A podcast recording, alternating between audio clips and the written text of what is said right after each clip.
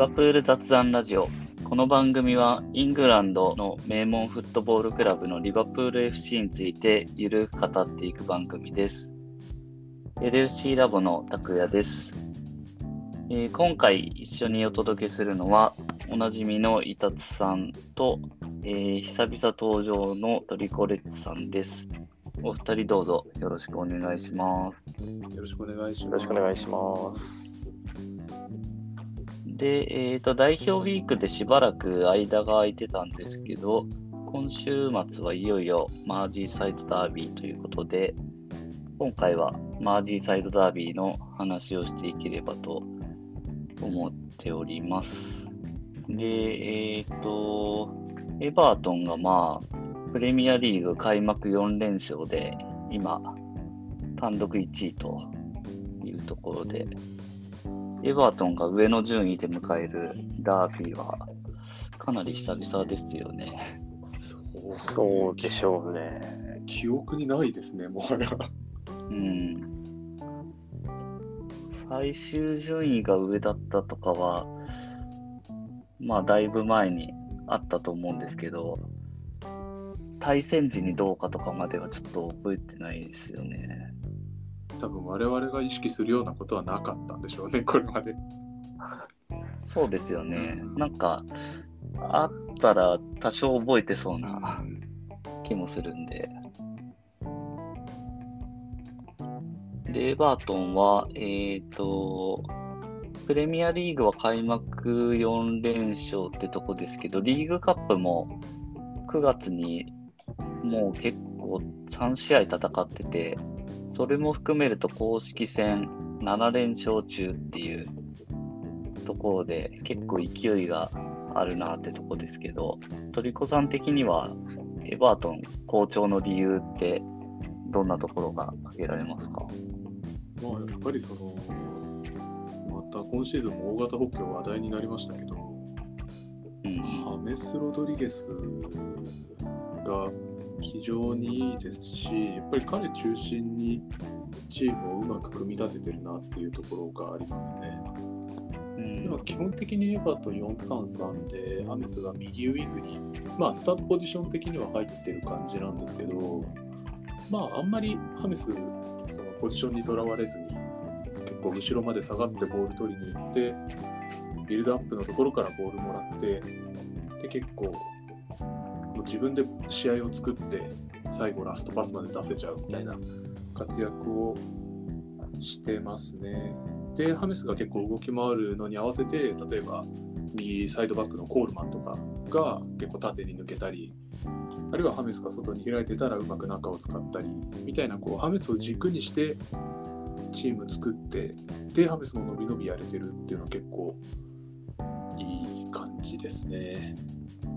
うんなるほど。まあ怖いですよね、ハメス。イタツさんはどういう印象ですか、今年のエバートンは。そうっすね。やっぱアンチェロッティの、まあ、指揮というか、去年12月からなので、うん。まあ、半年、半年シーズン過ごした上で、まあ、2シーズン目でだいぶ戦術とか、チームのプレーが浸透してきたのかなって感じなんじゃないですかね。うん結構、試合結果だけ見ると、スコアはかなりド派手な試合をしばらくやってますよね。すごいまあ複数得点、複数失点。僕はないけど、でも、うん。役割が明確になってる感じなんですかね。カルバート・ルインが突然点を取り始めてるんで、結構うんうんもうカルバート・ルインに点取らせて、もうさっきおっしゃってたようにアメスが作ってみたいなうん感じに見受けられますけどね。うんでも、意外とピックフォードが穴だったりするシーンもあるので、スケール隙はあるかな。まあ、リバプール戦でもエラーを起こしたことはありますけど、過去にはピックフォードは。はいはい。そうですね。で、まあ、えーっと、一方、リバプールですが、まあ、前節は、まあ、ちょっとだいぶ記憶が 薄れてきましたが、アストンビラ戦で、えー、と大敗を喫したということで、トリッコさん的には、この敗因みたいなところは、どんな感じで捉えてますか？やっぱりそのバックラインの裏を狙われた時にまだちょっとなんか最適な回を見つけられてないのかなというのがちょっと気になっていて、うん。バックラインが揃わないっていう問題が僕はずっと今シーズン入ってから気になってるんですけど、はいはい、まあ、センターバックが怪我とかもあって結構固められてないっていうのは問題は1個あるんですけど、うん。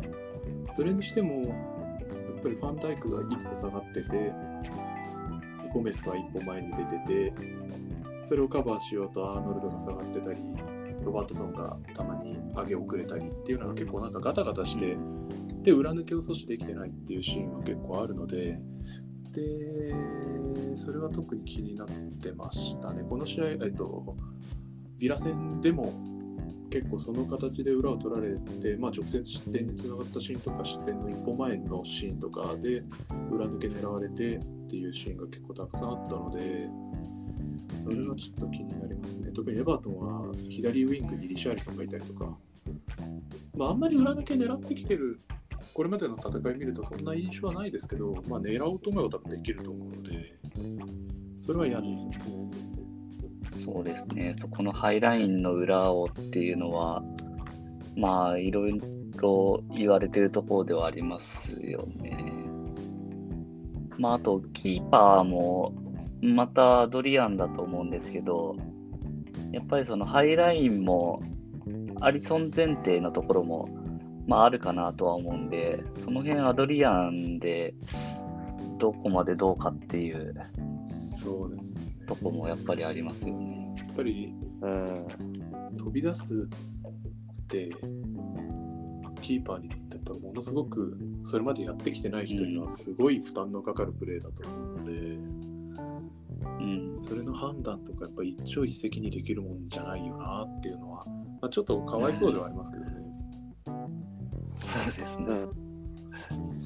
あと一個アリソンとアドリアン違うとこって言ったらその速攻例えばアドリアンがボールキャッチしてこう速攻に移ろうって思った時のそのスローでもキックでもそのボールのうまさっていうのがちょっと違うかなと思っていてそれがうまく足元に合わなかったりして逆に奪われてもう一回カウンター食らったりとかっていうシーンもビラ戦見られたのでそこはちょっと気になりますね。なるほど。そうですね。この収録の前にちょうどレッドメン TV が同じような話題で話しててちょっと聞いたんですけどはいはい。あまあ全然聞き取れないんですけどあのめっちゃ黙ってるんで あちょっと聞き取れたところではやっぱりそのアドリアンを試合に出すときは違う戦い方をするた方がいいっていうことを言ってましたね。うーん。そうですね。明らかにちょっとアリソンとの差で言うと、まあなかなかきついところがありますよね。まあきついっていうか、まあ酷な、アドリアンにとって酷ですよね。そうそうですよね。ちょっと極端な感じになっちゃってますね。うん。で、まあ前線の方で行くと、えっ、と、マネが戻ってきて、まあ、あとチアゴも多分出れるんですかね。そうみたいですね。この辺はちょっと楽しみですね。かなり大きいと思いますね。うん、エバートンのなんか失点シーンとかをちょっと見てみたんですけど、なんか結構クロスボールに対してファーサイドが開くっていうのが何回か見られてて、でそう考えると、例えば右サイド、アーノルドからクロスで逆サイド、うんうん大外にマネみたいなシーンも結構想像できるので、はいはそれちょっとマネ入ってきて、帰ってきてくれると嬉しいですよね。うんううんんこの辺もちょっと注目してみたいですね。あとはヘンドも出れるんですかね。あまあ代表で試合出あてますね。そうですね。そうですね出てましたね。うん、じゃあ久々にヘンドも。あと、怪我人で言うと、マッティプは練習には復帰してるっぽいですけど、試合はなんかまだ微妙みたいなのをちらっと見ましたけど、うん。そうするとやっぱりゴメスとファンダイクですかね、後ろは。そうなるでしょうね。そうなりますね。うん、中盤は、あとは、あれ、ケイタは結局どうなったんでしたっけケイタ2回目のテストの結果が、陰性でしたよね、確か。確かにそうですね。出れるそれで帰ってきたとかなんか言ってませんでしたっけ？それであれば出れるのかな。エンド。まあ、あとファビーニョとジニとかですかね。そうですね、固く、そんなメンバーっぽいですね。チアゴ、あとなんか南野がスタメンかもみたいな、ニュースの見出しだけちらっと見ましたけど。あ、なんかあれはリバプールエコーで特集されたのが、ちょっと大げさに書かれてる感はあったかなっていう。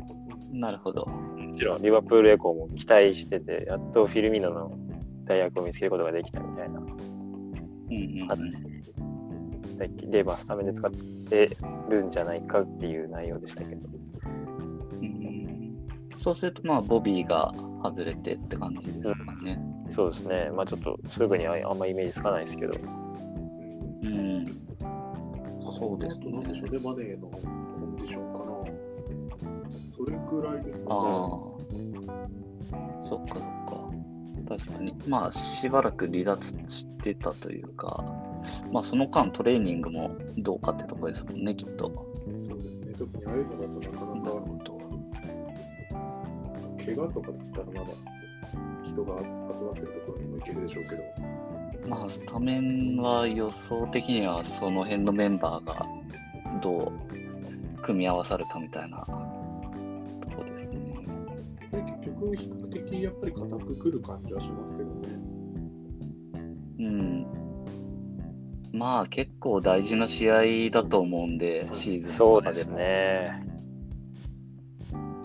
その、かなり多分気合い入れて臨む試合ですよね。まあ見る側もそうですけど。あの、うん、デッドメン TV の数少ない聞き取れたもう一つの箇所としては、えーシーズンで一番大事な試合になるって言ってましたね。うんおおなるほど。そうですよね。なんか、マージーサイドダービー、まあ毎年楽しみではありますけど、やっぱ今回はちょっと違う感じがありますよね。なんか、あの、相手が上の順位にいるとかも。含めて。しかも、ディフェンディングチャンピオンがリバプールでっていう。うんうん。そうですね。で、まあ、グリソンパークですね、今回は。で、あとまあ、代表ウィーク明けのランチタイムキックオフっていうのも、うん。どういう試合展開になるかっていうところはなんかありそうな。確かに、ちょっとなんかコンディションの調整とか難しそうですね。うん。その辺はやっぱ難しそうですよね。試合展開的にはなんかどういう感じが予想されますか？エバートン結構今シーズンボール持とうとしてる感じがあるんで、それと、まあでも、結構、まあ、ホームっていうこともあり、まあ、お客さんはいないですけど、エバートンがボール持ってくる狙いがあるかもしれないですね。これまでと同じ形をエバートンが貫いてボール持ってくるか、あるいは逆にもうリバプール対策で引いて、ラインの裏リシャーリソンみたいな形で狙ってくるか、それはちょっとなんか大きな違いな気がしますね。こう注目ですね。なんか、うん、リバプール絶対許さないマンのアンチェロッティが、ここまで追いかけてきたわけで、で、まあ自分たちはちょっと調子がいい状況で、自分たちのこれまでのやり方を出してくるか、ちょっと対策思いっきり練ってくるか。うん、確かに。アンチェロッティがどう出てくるかみたいなとこも楽しみですよね。追加項目ですね。うん、楽しみになってきたな。確かに。執念を感じますよが、ね。うんそうですね、リバプールを、もうリバプールを倒すために、ここまでやってきたんじゃないかと思 いや、もう彼にとっては最高の舞台ですよね。ナポリでも十つい分もにここまで来たみたいな。う、そう。ナポリ相当いやらしかったけど、まだ、まだ飽き足りないかって感じですけど。うーん。いや、そういう視点で見ると面白いな。あとは、出身はマイケル・オリバーおと。お一番安心できる方が。うん。そうですね。まあ、ちゃんと用意してきたなっていうとこですかね。ちなみに DAZN の解説は戸田さんみたいです。ー。すごいですね。どこもかしこも整ってますね。うん。っぱり今節の一番のビッグマッチは、これっていうふうに読んでるんでしょうね。なるほど。うん。結構ありますけどね、他にも。うん。じゃあ、最後にスコア予想して終わりましょうか。はい。じゃあ、うん。トリコさんからどうぞ。じゃあ、エバートンが、これまでのエバートンで来ると、今シーズンここまでの。来るとして、はい。えー、5-3でリバプールですかね。ちょっと、バチボコの取り合いになるんじゃないかって気がしていますね。なるほど。ド派手ですでね。今シーズンのちょっとアンチェロッティのチームが前からチームを作ってくるっていうのはまたちょっと意外だったんですけど、やっぱり前線にはうん。タレント揃ってるし、バックラインは今までと変わってないっていうので、なかなかちょっとエバートンも守備的にはきついものを抱えてるシーンがいっぱいあるので、なんか、んそこを犠牲にして点取りに来るんじゃないかなと。そしたらリバプール的にもいろいろリーズ戦みたいに激しく戦って勝ちきれるっていう形もあるんじゃないかなと思います。うん。なるほど。じゃあ、イタツさん、どうぞ。僕はアンチェロッティがもう絶対に勝ち点取りたいっていうメンタルで対策を打ってきて、はい。2対1でリバプールが勝つで予想したいと思います。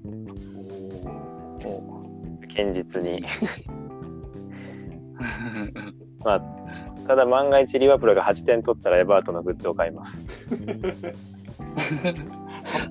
あの、あの、前前節シティが5失点して、わーってなって、ユナイテッドが6失点して、わーってなって、リバプールが7失点したので、もし8失点したチームがいたら仲間だなって思ってたので、はい、なるほど。それが、それをするのがリバプールだって願いたいですね。はい、そうですね。まあ、予想は2-1で。はい。僕は、めちゃめちゃ、なんかこう、うーんと、膠着した試合になるんじゃないかなって、なんとなく、まあ、直感ですけど、してて、えっ、と、0-1でリバプール。で、しかもその1点は、えっ、と、80何分みたいな。具体的な予想が。最近、このマージンサイドダービー、なんか最後の最後に決まる試合多いですよね。うん。そうですね、オリギのやつとかも。マネーのもありましたね。94分とか。はいはいはい。あと結構昔もスタリッチのなんかヘヘディング、あなんかバックヘッドっていうあ、か、ありましたね。そらしてあれは入れたやつも、あれも試合終了間際だった気が。3-3でしたけど、あれは。そうか。うんうんうん。まあ、接戦かバカ試合っていう感じでちなみにその1点は、そうですね。ちなみにその僕の1点は、交代出場したあーそれ南野が決めることになって 明確。リーグ戦で点取って調子をつかんでほしいですよね、ここまで。うん。そうですね。で、髪を切ると。なんかい、髪切りに行きたくても行けないんでしたっけ、今。なんか、日本の関西系の記者の方が引き出したコメントとして紹介してましたね。なんか、それはいいところが見つからないからなのか、リバプールが外出禁止令を厳しく出してるからなのかわからないですけど。うん、確かに。